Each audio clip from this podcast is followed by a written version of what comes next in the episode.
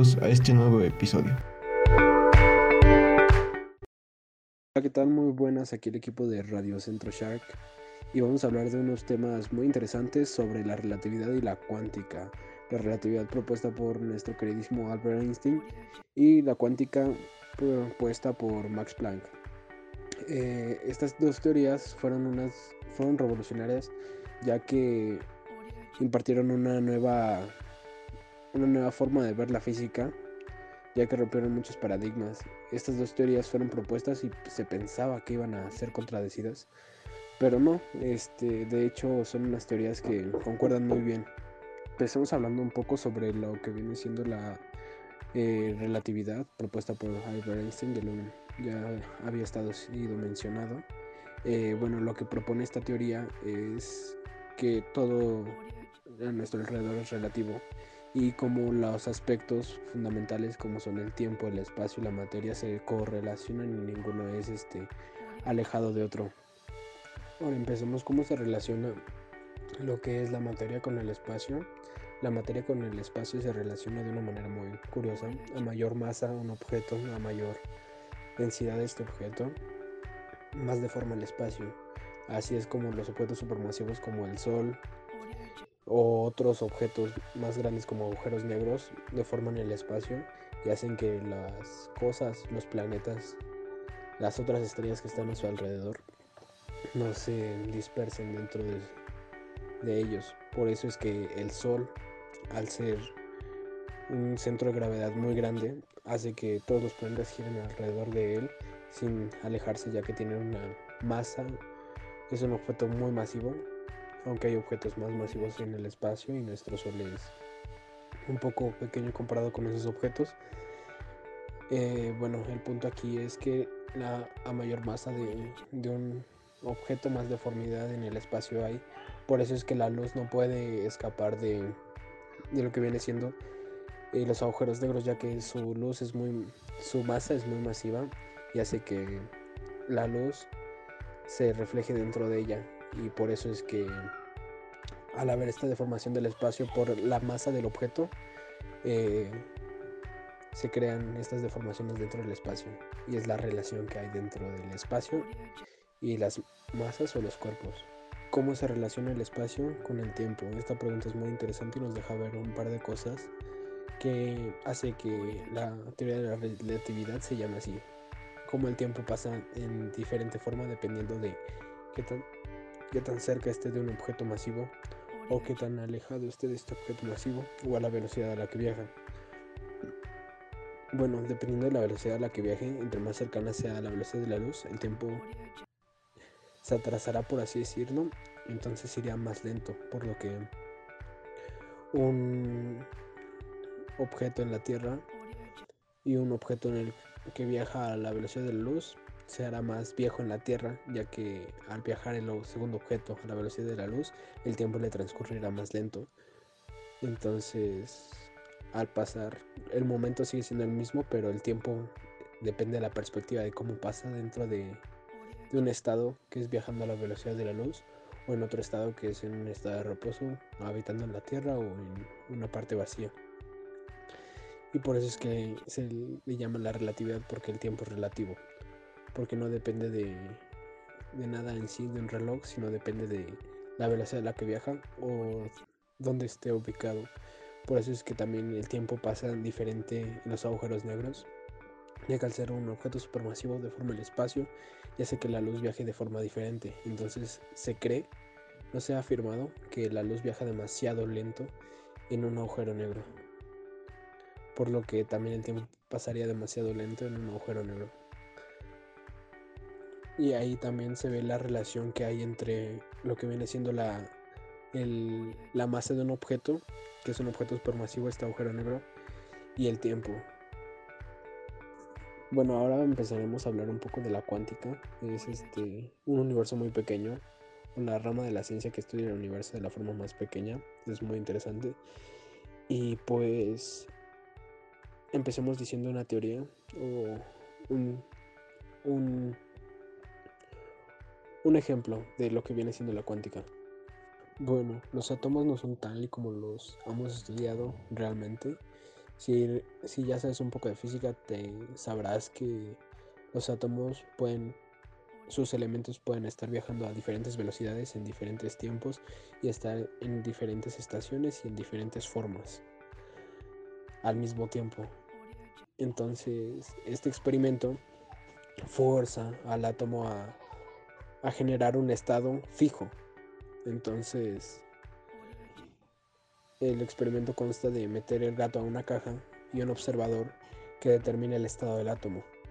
Y el estado del átomo, al ser, al poder estar en más de dos estados físicos, al tener diferentes velocidades y al tener diferentes posiciones a la vez, hasta que el humano como tal es obligado a, a determinar un punto de este átomo, el gato estaría vivo o muerto hasta la intervención del humano. Bueno, entonces lo que esta teoría nos dice, la del gato de Schrödinger, nos dice que el gato está muerto y vivo a la vez hasta que el humano interviene y hace que el átomo determine una posición, ya que si el humano no interveniría, podría estar en las dos posiciones a la vez y el gato podría estar vivo y muerto hasta que el humano determine una posición dentro del átomo.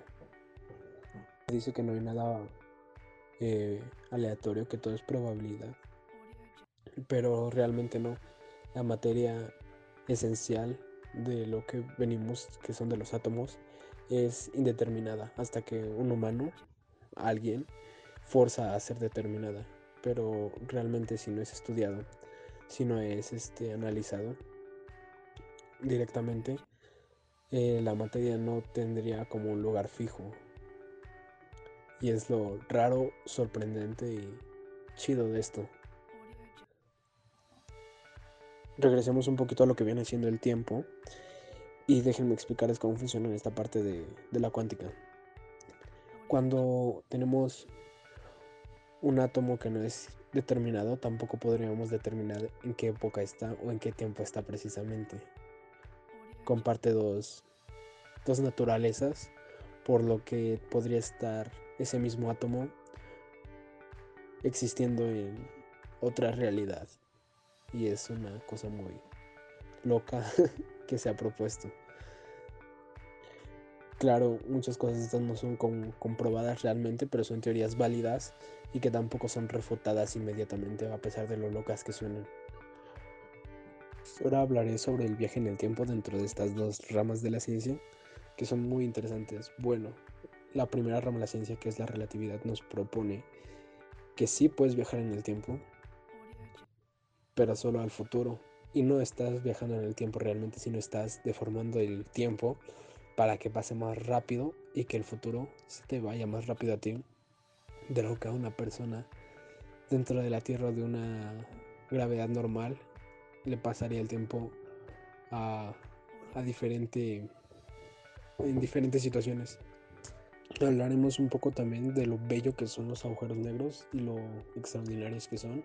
Bueno, estos objetos supermasivos surgen del colapso de una estrella igual supermasiva, solo que al colapsar esta estrella se hace más pequeña, por lo que la misma masa que ocupaba antes la ocupa en un lugar más pequeño, a lo que tiene más centro de gravedad, y hace que las, los objetos cercanos vayan hacia él de una manera más fuerte, que ni la luz puede escapar de él, no porque sea un objeto supermasivo y tenga mucha gravedad, sino porque deforma el espacio de tal forma que hace que la luz vaya hacia el agujero negro. Y por eso se dice que la luz y el tiempo pasan diferente forma en un agujero negro. Hay la teoría, o existe la teoría de que cuando entras en un agujero puedes salir en otra época, pero no es una teoría comprobada.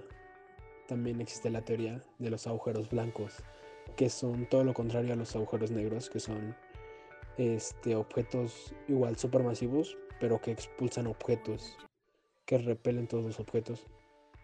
Entonces se dice que nuestro universo está conectado a través de estos túneles de agujeros negros que entran dentro de un agujero negro todos los objetos y salen dentro de un agujero blanco y podías debido a toda la fuerza que se ejerce dentro de estos objetos supermasivos, podrías también viajar en el tiempo, diferentes épocas y diferentes lugares en el espacio en tiempo recorto, en tiempos demasiado dramáticos para viajar dentro de una nave.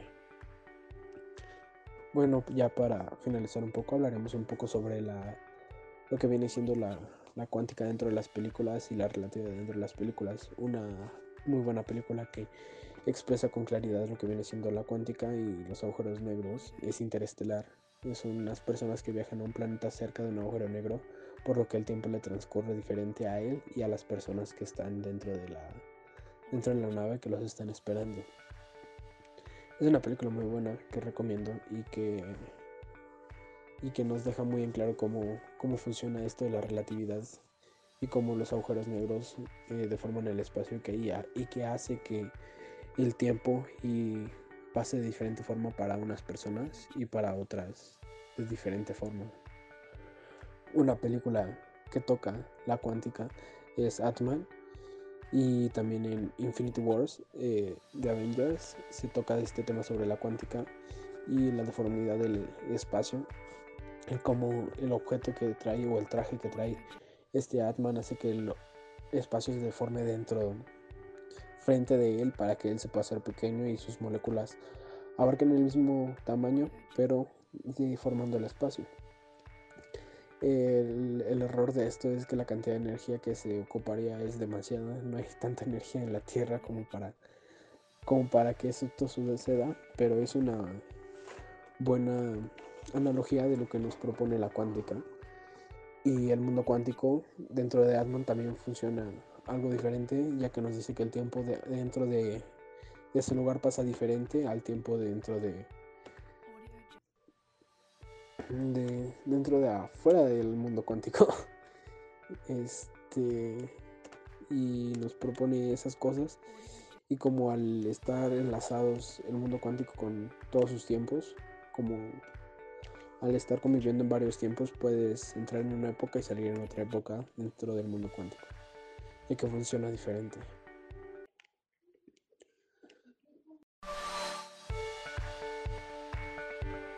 Hasta luego, nos vemos en la próxima edición de este podcast.